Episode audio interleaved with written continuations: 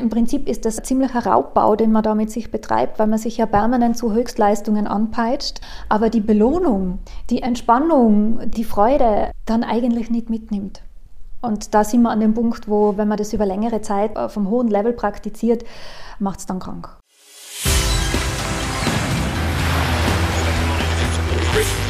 Gut zu wissen, der Erklärpodcast der Tiroler Tageszeitung. Hallo und herzlich willkommen bei Gut zu wissen. Mein Name ist Vanessa Grill und die heutige Podcast-Folge widmen wir dem Perfektionismus. Ist es nicht wundervoll, wenn immer alles glatt läuft? Familie, Job, Haushalt, Studium und nebenbei noch Haus bauen, Zeit für Hobbys und zu jeder Zeit ein adrettes Erscheinungsbild. Wer das hinbekommt, muss zaubern können oder aber legt einen ziemlichen Kraftakt hin, um diese Scheinwelt am Leben zu erhalten. Wer keine Fehler zulässt, landet irgendwann einmal bei mir auf der Couch, sagt Life-Coach und Unidozentin Judith Heitzer. Sie weiß, wovon sie spricht, bezeichnet sie sich doch selbst als Perfektionistin.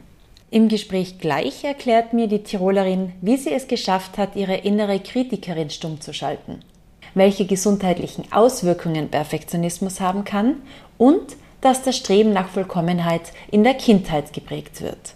Doch zuvor noch fünf Fakten über Perfektionismus, die gut zu wissen sind. Der Begriff perfekt kommt vom lateinischen perfectus und bedeutet das Fertiggemachte oder zum Ende gebrachte. Viele Künstler gelten als Perfektionisten. Ihnen geht es in erster Linie um den eigenen Anspruch, ein vollendetes Werk zu schaffen. Monet hat viele seiner Seerosenbilder zerstört, weil sie ihm nicht genügten. Eine in den USA durchgeführte Studie unter mehr als 40.000 Studierenden hat ergeben, die Erwartungen gegenüber sich selbst liegen bei der jungen Generation um 10% höher als bei den Studenten der vergangenen Jahrzehnte. Grund? In unserer neoliberalen Gesellschaft werde von jedem Selbstoptimierung erwartet. Auch deutschen Psychologen und Forschern fällt zunehmend die Generationskrankheit Perfektionismus auf. Der Soziologe Heinz Bude beispielsweise spricht von einer Generation Null Fehler. Junge Menschen fühlten sich erst dann erfolgreich und seien mit sich zufrieden, wenn sie in allen Lebensbereichen perfekt seien. Der steigende Perfektionismus steht auch in Verbindung zu anderen beunruhigenden Trends. Studien der vergangenen Jahre zeigen, dass auch die Zahl von Ängsten, Neurosen und sozialer Abkopplung bei jungen Menschen steigt. So Judith, hallo, grüß dich. Hallo Vanessa, schön, dass du da bist. Danke für die Einladung. Gern. Ich bin über Social-Media-Kanäle auf dich gestoßen dort erzählst du immer wieder, dass du früher deine größte Feindin warst und du beziehst das darauf, dass du eine Perfektionistin warst, sehr kritisch mit dir selbst und nie zufrieden. Ja. Und heute kannst du Fehler zulassen? Leichter. Also ich glaube, wenn man mal bekennende Perfektionistin war, man kriegt es nie ganz raus. Ja? Und das muss ja vielleicht auch gar nicht sein. Ich bin nach wie vor sehr gern gut in dem, was ich mache. Und an dem ist ja auch genau gar nichts Verwerfliches. Es ist nur so, ich ärgere mich nicht mehr so lang und ich ärgere mich nicht mehr so stark. Also diese Selbstgeißelung, ja, die so manchmal so wirklich noch tagelang danach, so nach der Manöverkritik noch da war, wenn man sich an dem einen aufhängt, was nicht ideal war. Ja, das eine, was vielleicht noch besser hätte laufen können, das ist deutlich besser. Also da ist eine Art von Fehlerkultur entstanden. Ich konzentriere mich inzwischen einfach darauf, dass ich sage, okay, was lerne ich daraus? Und das ist eine ganz andere Herangehensweise und damit geht das Ganze deutlich mehr in so eine Form von liebevolle Gelassenheit. Also ich darf Fehler machen, ich sehe das als Erfahrung. Das entspannt ungemein. Und wo fängt dann der Perfektionismus an? Perfektionismus ist genau das Gegenteil. Perfektionismus ist Streben nach Vollkommenheit und zwar immer und sofort und jetzt. Als Perfektionistin gestehe ich mir keine Wachstumskurve zu. Also ich darf eigentlich nicht lernen. Aber wenn ich was zum allerersten Mal mache, muss es schon perfekt sein. Also da gibt es keinen Entwurf, da gibt es kein spielerisches Ausprobieren und schauen wir mal, wie es geht. Ja? Und wenn es nicht funktioniert, probiere ich was anderes. Diesen, diesen wunderbaren Satz von Samuel Beckett, der gesagt hat, ich bin nicht gescheitert, ich habe nur tausend Wege gefunden, wie es nicht funktioniert. Und in dem Moment, wo ich aber keinen Fehler machen und dabei lernen darf, weil ich Angst vor einem Fehler habe, weil ein Fehler ist automatisch ein Scheitern, entsteht ein Riesendruck. Und da ist ganz viel Angst dabei. Und Angst ist immer was, was uns klein macht und eben das Neue, das Ausprobieren, das schauen wir mal, total hemmt.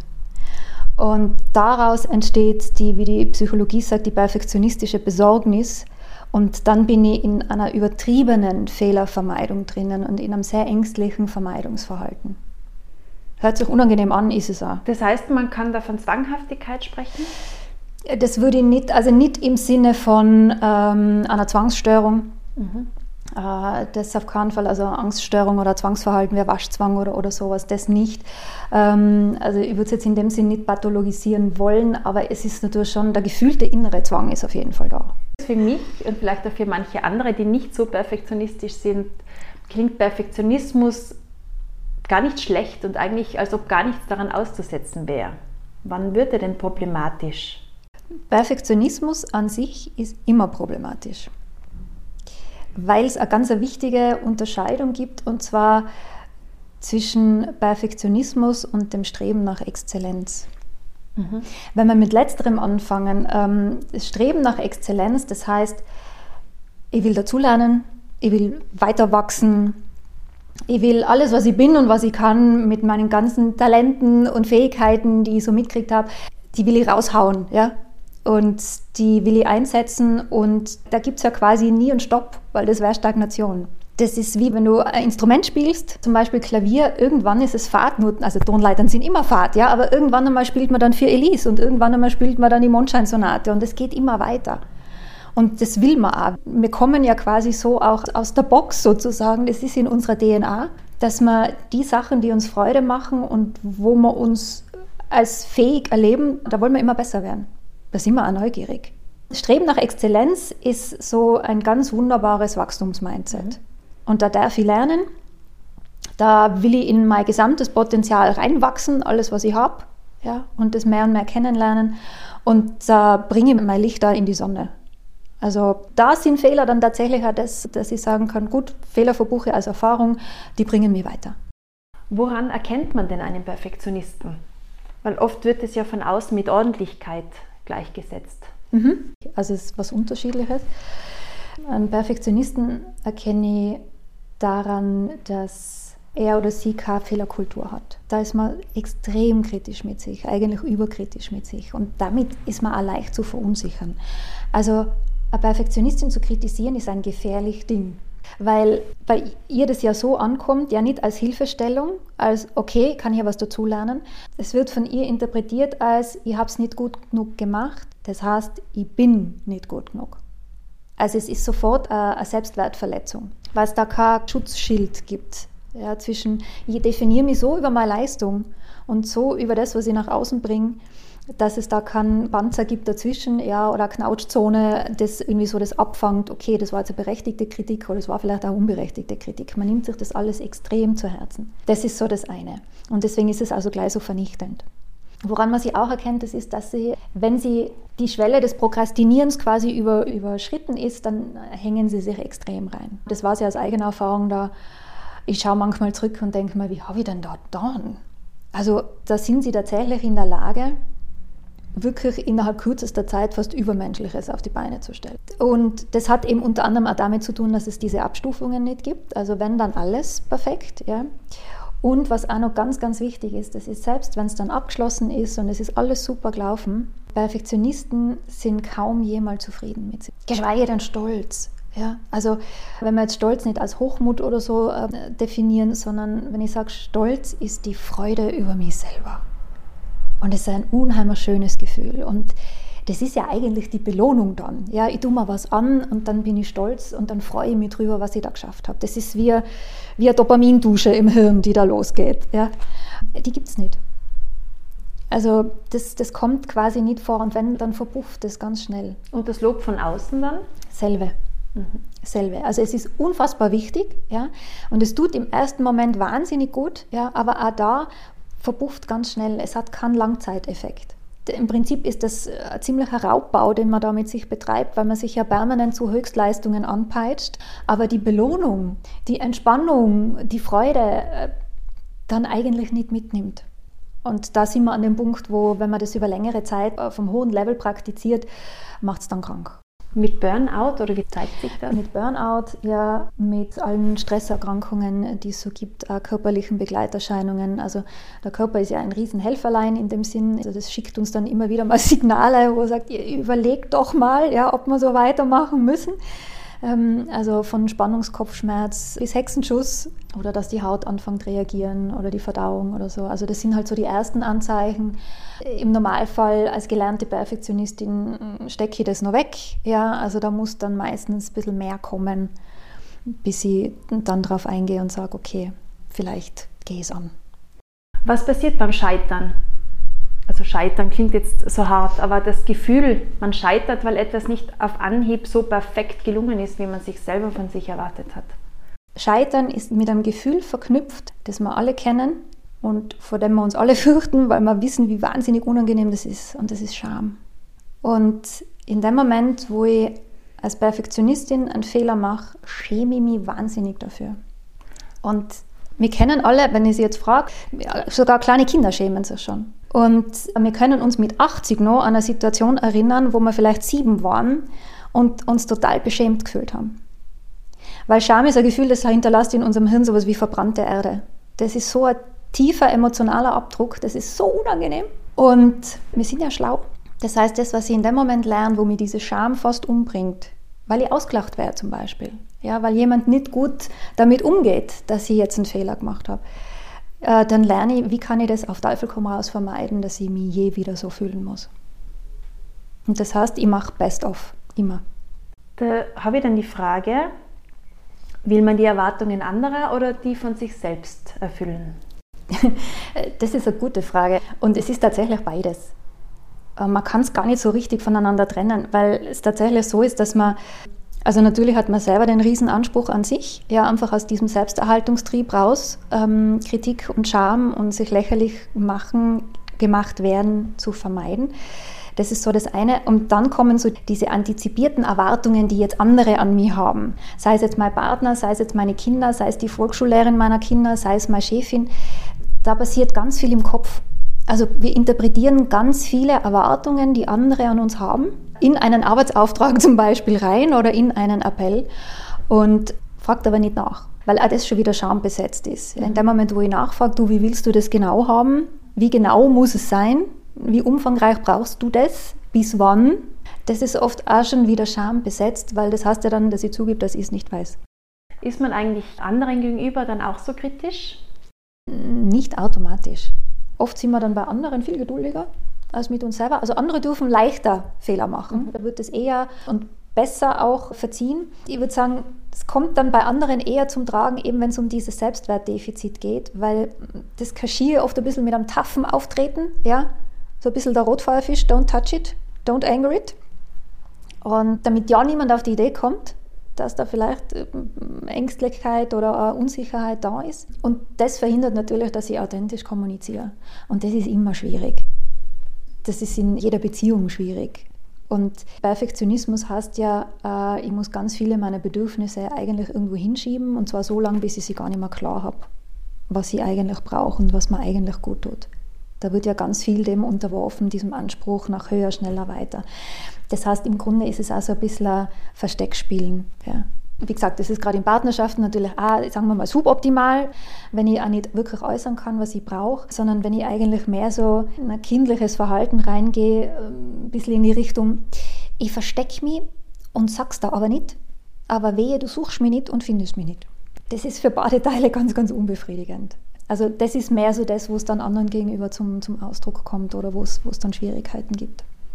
Ist Perfektionismus dann erlernt oder ist es anerzogen von den Erwartungen, die Eltern vielleicht schon von klein auf an ihre Kinder herantragen, beziehungsweise was sie auch vorleben? Da spielt ganz vieles mit rein. In a nutshell ist Perfektionismus äh, immer ein Selbstwertthema. Und da gibt es irgendwas in dir, das dir erklärt, dass du von anderen nicht geliebt und nicht geschätzt oder nicht respektiert oder auch gar nicht wahrgenommen wirst, wenn du nicht perfekt bist. Es ist ja so, dass wir, wenn wir auf die Welt kommen, haben wir ja noch gar kein Bild von uns selber. Ja. Da haben wir auch noch keine Worte, da existieren wir quasi nur so übers Fühlen. Und im Laufe der Zeit merke ich dann, wenn ich was mache, kriege ich eine Reaktion. Und mit zunehmendem Spracherwerb lerne ich dann auch die Bewertungen und das Feedback, ja, vor allem mit meinen Eltern auch zu verstehen und weiß, was das bedeutet. Und daraus und aus meinen eigenen Erfahrungen, dass ich merke, okay, wenn ich das so und so mache, dann komme ich da einen Schritt weiter oder dann komme ich die Stiege hoch. Daraus entwickelt sich dann so im Laufe der Zeit mein Selbstbild. Also das heißt, wie gehe ich mit Situationen um, fühle ich mich gewachsen ja, dem, was hier passiert, was traue ich mir zu. Und was den Selbstwert betrifft, ja, wenn sich das in einem sehr starken Perfektionismus ausdrückt, gibt es immer diese Wunder des Nicht-Gesehen-Werdens ja, oder diese Wunder der Unwichtigkeit und der Einsamkeit. Und das ist eine Verletzung des Selbstwertgefühls. Kurz, das Selbstwertgefühl hängt vom Verhalten der Eltern ab. Wenn ich ein Kind bin, das von Anfang an einfach hundertprozentig weiß, ich bin sicher, ich bin geliebt, meine Eltern lieben mich aus dem allerbesten Grund, den es gibt, nämlich aus gar keinem. Einfach nur, weil ich da bin und ich muss nichts dafür tun. Ich muss kein besonders schönes Bild malen dafür, dass ich Lob kriege. Ich muss nicht ständig Einsatz kriegen in der Lateinschularbeit, sondern das macht von dem her gar nichts. Also das macht keinen Unterschied. Dann, und ich mache die Erfahrung, dass ich um Hilfe bitten kann, ich werde nicht ausgelacht, ich werde nicht beschämt. Das heißt nicht, dass man sich mal irgendwie ein bisschen foppt in der Familie, das ist eh klar. Ja? Aber ich werde nicht schlimm bestraft für Fehler. Wenn ich die Erfahrung mache als Kind, ja, dann entwickle ich ein Urvertrauen und einen Selbstwert. Und dann, dann das sind die Kinder, die gehen auch an, an Unbekanntes oder an Herausforderungen ran und sagen, ja, passt, schau mal an, bring it on. Ja? Das ist so ein Wachstumsmindset. Und bei Kindern die diese Erfahrung nicht machen, also die das Gefühl haben. Ja, das heißt nicht automatisch, dass die Eltern das tatsächlich tun, aber ein Kind interpretiert natürlich auch ganz viel. Wenn ein Kind erlebt äh, in, im eigenen Erleben, dass es wenig gelobt wird, dass es wenig gesehen wird, dass das Lob immer an eine Leistung geknüpft ist ja, und nicht an das, was es selber so mit Freude und Leichtigkeit hervorbringt, das sind auch Kinder, die oft überfordert werden, also die zu früh was tun müssen, was ihrem Entwicklungsstand einfach nicht entspricht. Die auch beschämt werden, die, die haben diese Möglichkeit nicht. Und die lernen, ich muss was dafür tun, um geliebt zu werden. Und das Bedürfnis, geliebt zu werden, ist für, für uns alle wichtig und für Kinder ist es existenziell, weil als Kind weiß ich ganz genau, ich bin davon abhängig, dass meine Eltern mich lieb haben, weil ohne sie überlebe ich nicht. Der Auslöser für Perfektionismus ist also immer in der Kindheit zu suchen. In der Regel schon, mhm. ja. Also das ist einfach so ein frühes Verhaltensmuster, ein Denkmuster, das ich mir dann zurechtlege, wo ich genau das kompensiere. Wo ich auch die Erfahrung, weil das wäre quasi die zweite Wunde, die eine war die Wunde der Einsamkeit oder der Unwichtigkeit und die andere wäre diese Wunde der Beschämung. Als Erwachsene findet man Dinge harmlos und lustig, was für ein Kind, gerade wenn es ein sensibles Kind ist, was dann ganz tief treffen kann. Eine tiefe Beschämung ist mit tatsächlich das Schlimmste, was wir fühlen erleben können und was wir erleben können. Und daraus entsteht das Bedürfnis, wirklich zu verschwinden. Deswegen sagen wir ja auch im Boden versinken. Mhm. Ja? Da wollen wir wirklich einfach am liebsten verschwinden. Weil schämen tue ich mich für mich selber. Schuldig fühle ich mich wegen was, was ich tue. Ja? Aber Scham betrifft immer mich selber. Also das betrifft mein Selbstgefühl und meine ganze Identität. Und wenn ich das erlebe, ja, dann ist meine, next, meine Kompensationsstrategie, dass ich sage, okay, ich mache mich über Leistung sichtbar und ich mache mir über Leistung unangreifbar. Also ich mache es so gut, dass mir eigentlich niemand mehr kritisieren kann, dann muss ich mich nie mehr schämen. Aber eigentlich steht man sich dann mit seinem Zwang zum Perfektionismus auch ein bisschen selber im Weg oder sehr häufig selber im Weg. Ja, ja. Klar, aber es ist keine bewusst gewählte Strategie. Also je kleiner wir sind, wenn das Muster anfängt zu greifen, umso mehrere Schichten sind da drüber. Das, niemand stellt sich hin im Normalfall und sagt, so, ich wäre jetzt Perfektionistin, weil im Grunde ist es ein harter Job. Und es ging vieles viel leichter, weil eben gerade wenn ihr ein Wachstumsmindset habt, dann sind Herausforderungen und neue Situationen vielleicht mal aufregend und prickelnd und vielleicht bin ich auch nervös, aber ich habe keine Angst. Und im perfektionistischen Mindset habe ich immer Angst davor. Deswegen ist es auch ganz spannend, das würde man nie meinen, schon auch ein Merkmal ähm, der Perfektionistin, dass sie immer wieder auch prokrastiniert. Also man mahnt oft eben Perfektionisten, die nehmen doch alles sofort in die Hand und machen es von Anfang an alles tippitoppi. Mhm. Ja. Das Prokrastinieren hängt damit zusammen, dass sie, wenn ich was Neues machen muss und von vornherein da immer schon der Druck da ist, so und das muss jetzt aber perfekt werden und zwar beim ersten Mal. Also probieren gilt nicht sozusagen, dann ist der Druck quasi schon von Anfang an da und dann fällt es natürlich viel schwerer, mit was anzufangen. Es macht auch keinen Spaß. Also Perfektionismus macht keinen Spaß. Ich schätze mal, es ist auch so, wenn man äh, für eine Verprüfung lernt, dass man halt länger und intensiver mhm. lernt als vielleicht die Kollegen. Mhm. Wenn man eine Abschlussarbeit schreibt, dass man da vielleicht ähm, fünfmal wieder neu anfängt oder noch öfter wieder neu anfängt, wäre es vielleicht auch leichter zu sagen, ja, reicht schon. Genau, absolut, absolut, weil das ist ja auch so was, was damit reinspielt, genau das, was du sagst. Es gibt keine Abstufungen. Also wenn du nicht Perfektionistin bist, ja, ähm, ich schaffe das inzwischen auch, dass ich sage, okay, wenn ich ganz viel Zeit habe und es ist ein regnerischer Tag und ich habe was Nettes auf Netflix zum Schauen, dann bügele ich vielleicht ausnahmsweise sogar mal ein Geschirr durch oder ein Pyjama. Aber nur eben, wenn die Bedingungen passen und ich mich da bewusst dafür entscheide und man sagt, mein, wurscht, mache ich nur gleich mit. Für Perfektionisten gibt es diese Abstufung in dem Sinn nicht, weil ich will alles perfekt machen, sei es jetzt die PowerPoint oder der Kindergeburtstag. Das heißt, ich bin im Dauerstress. Ich bin im, mit dauernd Beweisen und das ist anstrengend. Und wie führt der Weg dann daraus? Der Weg daraus ist tatsächlich, also das, was ich immer empfehle, eine gut gelaunte Auseinandersetzung mit dem eigenen äh, Selbstwert. Gern auch mit professioneller Unterstützung, weil man selber eben zu diesen Schichten ganz schwer hinkommt. Da gibt es ja auch, die liegen so tief drunter und da sind so viele Schutzschichten drauf. Ich sage immer, das sind so die Einmachgläser ganz unten im Kellerregal, wo das Etikett schon verwittert ist und wo sich keiner dran traut, weil man nicht weiß, was entgegenspringt, wenn man es aufmacht. Ja. Es gibt in der Ego-State-Theorie die Idee von den verschiedenen Persönlichkeitsanteilen und da gibt es den inneren Kritiker oder die innere Kritikerin. Und bei Perfektionisten ist das eher schon sowas wie ein innerer Richter. Und dem geht es im Grunde eigentlich nur darum, ist es richtig oder ist es falsch. Wenn es perfekt ist, ist es richtig. Wenn es nicht perfekt ist, ist es falsch. Und das, was man machen kann, ja, oder wo die Arbeit hingeht, das ist diesen, diesen inneren Richter, diese innere Richterin ein bisschen mehr in die, also in so einen liebevollen Ratgeber oder Ratgeberin umzuwandeln. Jemand, der da sagt, Hasi Maus, das geht sich zeitlich nicht aus, was du da jetzt alles so raufschaufelst. Ja, überleg nochmal. Der innere Richter wird sagen, um Gottes Willen, was machst du da? Das wird alles scheitern, äh, das geht so nicht und du musst es aber schaffen. Ja? Weil wenn wir das jetzt nicht machen, dann was würde das dann bedeuten an, an schlimmen Dingen. Also das ist so die, diese Verwandlung, dass wir mehr in die Richtung gehen, zu sagen, ich darf weitergehen. Ja? Ich darf Fehler zulassen, ich darf lernen, ich darf ausprobieren. Das ist im inneren Richter total egal. Das interessiert ihn nicht. Was passiert in dem Augenblick mit der Angst, die man ja hat, dass, dass andere einen eben bewerten? Ja, ja, also das spielt mit rein in dieses eben, dass sie dann anfangen, neue Dinge zu vermeiden, Sachen, die ich noch, noch nie gemacht habe, was, wo ich immer unsicher bin. Es gibt so eine Idealidee von mir als Person, ja, was ich alles machen und können und schaffen sollte und in welchem Zeitraum. Und dann gibt es so den Ist-Zustand, wie ich mich de facto erlebe. Ja. Und als Perfektionistin erlebe ich mich natürlich grundsätzlich fast immer als defizitär, weil ich den Ansprüchen nicht gerecht werden kann. Weil es gibt immer ein Next Level. Ja. Selbst wenn ich die 100% geschafft habe, sagt meine innere Richterin, ja, aber die 110 wären schon schön gewesen.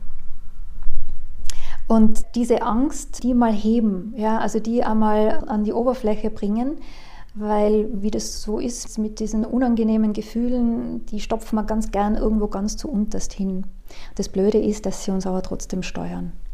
Und unerhörte Stimmen führen sich unerhört auf und von dem her ist es ganz, ganz wertvoll und eine sehr lohnende Auseinandersetzung zu schauen, wovor habe ich denn wirklich Angst und wie gerechtfertigt ist die.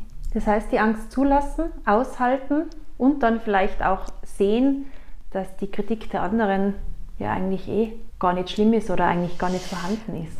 Genau, also ganz oft letzteres. Ja. ja. Also die, die Kritik von außen ist ja meistens ein ganz verschwindender Prozentsatz im Vergleich zur Kritik im Innen. Wenn wir jetzt gerade beim Kindergeburtstag bleiben, ja.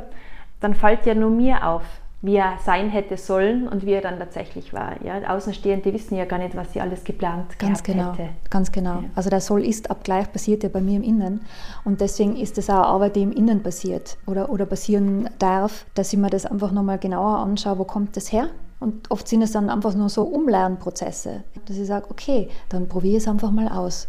Dann gebe ich da jetzt einfach mal nur 50 Prozent und dann schaue ich, was passiert. Und bis jetzt ist es noch nicht passiert, dass sich der Erdboden aufmacht und mich verschlingt. Ja? Und jedes Mal, wo ich die Erfahrung mache, hoppla, das geht ja. Hoppla, da kriege ich aber auch schönes Feedback dafür. Und ich mache das Ganze, ich kann es entspannter machen, weil ich mich nicht so unter Druck setze. Ja, tun wir quasi gegenkonditionieren. Also lernen wir dem System eine andere Route. Was muss denn passieren, damit ein Umdenken stattfindet? Müssen erst körperliche Symptome auftreten, damit der Perfektionist, die Perfektionistin erkennt, dass es so nicht weitergehen kann? Also es braucht nicht unbedingt körperliche Symptome, es, es braucht einen Leidensdruck. Vielleicht auch die innere Erlaubnis zu sagen, ja, vielleicht muss es auch nicht so sein, vielleicht muss ich nicht so leben. Die, die mir dann gegenüber sitzen, die sagen, ich merke schon, dass ich sehr streng bin mit mir.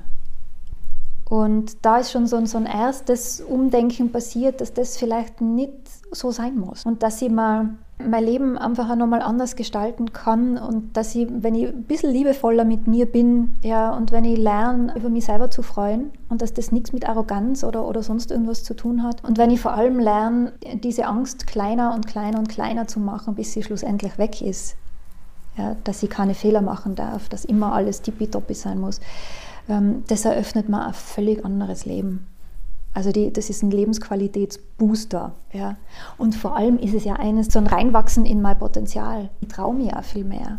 Ich traue mir mehr und die Dinge gehen leichter. Weil Perfektionismus heißt nicht, ich traue mich von nichts Neues mehr machen. Es ist nur so, dass ich zuerst über diesen Hügel drüber muss, an Ängsten und an Besorgnis und oje, oje, und schaffe ich das und schaffe ich das, schaffe ich das so ideal, wie ich es ja machen muss.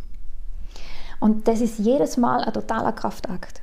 Mhm. Mit schlaflosen Nächten wahrscheinlich und Grübeleien. Ganz viel Grübeleien. Es ist einfach sehr anstrengend. Und wenn ich mir selber erlaube zu sagen, vielleicht, vielleicht gönne ich mir einfach, dass mein Leben nicht ganz so viel Kraft kosten muss. Ja, das ist schon, schon ein wichtiger Schritt. Das Schwierige ist ja wahrscheinlich auch, wenn die Fassade immer so perfekt nach außen ist, kann man ja auch mit niemandem drüber sprechen. Genau, also es macht sehr einsam. Perfektionismus macht tatsächlich sehr einsam. Und kann man ja auch nicht wirklich guten Gewissens Hilfe holen, weil das auch schon wieder schambesetzt ist. Ja, ich muss es ja alleine schaffen. Also man ist da wirklich so eine 24-7 Amazone in gewisser Weise oder ein einsamer Krieger. Und gemeinsam mit dem, ich bin dann aber trotzdem gar nicht zufrieden, ja, das ist wirklich so eine Spirale nach unten. Das ist so kräftezehrend und so anstrengend. Und deswegen ist es auch immer wieder ganz gut, eben zu lernen, Unsicherheiten auszuhalten. Also dieses, das ist schon klar, dass man jetzt nicht jedem alles aufs Auge druckt, ja, aber wenn ich mich traue, einfach einmal was zuzugeben oder Unsicherheit einzugestehen oder einfach mal über mich selber zu lachen, ja, dann löst das ja oft bei anderen Achtsamkeit aus. Wenn ich sage, da bin ich mir jetzt gerade ein bisschen unsicher oder ich muss ganz ehrlich sagen, das stresst mich jetzt ein bisschen, was ist der natürliche Reflex? Man versucht der anderen Person den Stress ein bisschen zu nehmen. Dass ich mich da auf andere auch verlassen kann, ja? dass ich davon ausgehen kann, okay, die tun dann nett mit mir und vielleicht kriege ich eine Hilfestellung oder sowas. Das ist eine Erfahrung, die uns der Perfektionismus nimmt. Also da geht es natürlich auch ganz viel um Vertrauen. Ja? Inwiefern vertraue ich mir, vertraue ich meinem Können, vertraue ich den anderen, vertraue darauf, dass die Welt einfach grundsätzlich ein guter Ort ist für mich. Hast du noch mehr Tipps auf Lager, was man jetzt tun kann, wenn man sich jetzt gerade vielleicht auch durch diesen Podcast erkennt als Perfektionist oder Perfektionistin? ja. Welche Tipps ja. gibst du denn? Was ist zu tun? Wo soll man einmal anfangen? Okay, also wenn Sie sich jetzt gerade irgendwie eingetragen haben im Club der Perfektionisten und Perfektionistinnen, man kann natürlich Gott sei Dank was tun. Also ganz wichtig ist als erstes einmal aufzuhören, Fehler mit Versagen gleichzusetzen und mich als Wesen zu begreifen, das sich entwickelt und das dazulernen darf. Und schreiben Sie sich ein Post-it, ja, oder erinnern mich da regelmäßig oder wenn der nächste Fehler passiert, zu sagen, ja, okay, vielleicht habe ich das jetzt das erste Mal gemacht. Ja. Wie oft habe ich das schon geübt? Wie oft war ich schon in der Situation? Vielleicht noch nie. Okay. Ja. Dann habe ich jetzt da wichtige Erfahrung gesammelt. Also dieses feste Feiern für Fehler, dieses, und aus Fehlern wird man klug, darum ist einer nicht genug, ja, so mehr da in die Leichtigkeit reinzugehen. Das nimmt dem, dem Ganzen so ein bisschen das Bedrohliche. Was auch ganz gut ist, das ist rauszugehen aus dem Vergleich. Das tun wir auch ganz gern immer. Ja. Die anderen machen es noch besser und noch schneller und noch leichter oder schaut einfach viel besser aus. Du schneidest selber immer schlechter ab als Perfektionistin, weil du ja überkritisch bist mit dir und mit den anderen nicht so. Und abgesehen davon, ja, es wird immer bessere als die geben. Aber niemand macht so wie du. Und das ist denke ich, auch nochmal so ein völlig neuer Planet für Perfektionisten, dass die Art, wie ich es mache, vielleicht einfach trotzdem total okay ist, auch wenn sie anders ist, als so, wie es andere machen. Dass ich das mache, wie es mir gut geht und wo ich auch authentisch sein kann, ja, wo ich nicht ständig eine Fassade aufrechterhalten muss, die es anstrengend macht für mich und wo ich auch nicht wirklich greifbar bin für andere. Und so, um nochmal so ein Abschlussplädoyer zu machen für, für die Perfektionistin und den Perfektionisten, das ist was, was unheimlich viel Kraft kostet. Ja? Und also, wenn sie das sind, dann sind sie ein Power Bunny. Und das, was ich mir für alle wünsche, die den Weg da raussuchen und finden wollen, das ist, dass sie diese unheimliche Kraft und diese Energie, diese Fähigkeit, mich extrem stark zu motivieren, und da dran zu bleiben und, und mir auch die Struktur so zu legen, dass sie da dran bleibt und so, das ist eine unfassbare Fähigkeit. Und schön wäre, wenn sie das nehmen und quasi in was verwandeln, was ihnen einfach dienlicher ist dafür, dass äh, sie ihr Leben mit der ganzen Fülle, die sie sind und mit all den Begabungen und mit allem, was ihnen gut tut, einfach erleben können. Es wird das Leben tatsächlich deutlich leichter und weniger anstrengend, wenn man nicht perfektionistisch denken muss. Vielen Dank fürs informative Gespräch. Sehr gerne. Gefällt euch unser Gut zu wissen Podcast? Dann teilt ihn, liked und bewertet ihn in eurer App. Das war Gut zu wissen, der Erklärpodcast der Tiroler Tageszeitung.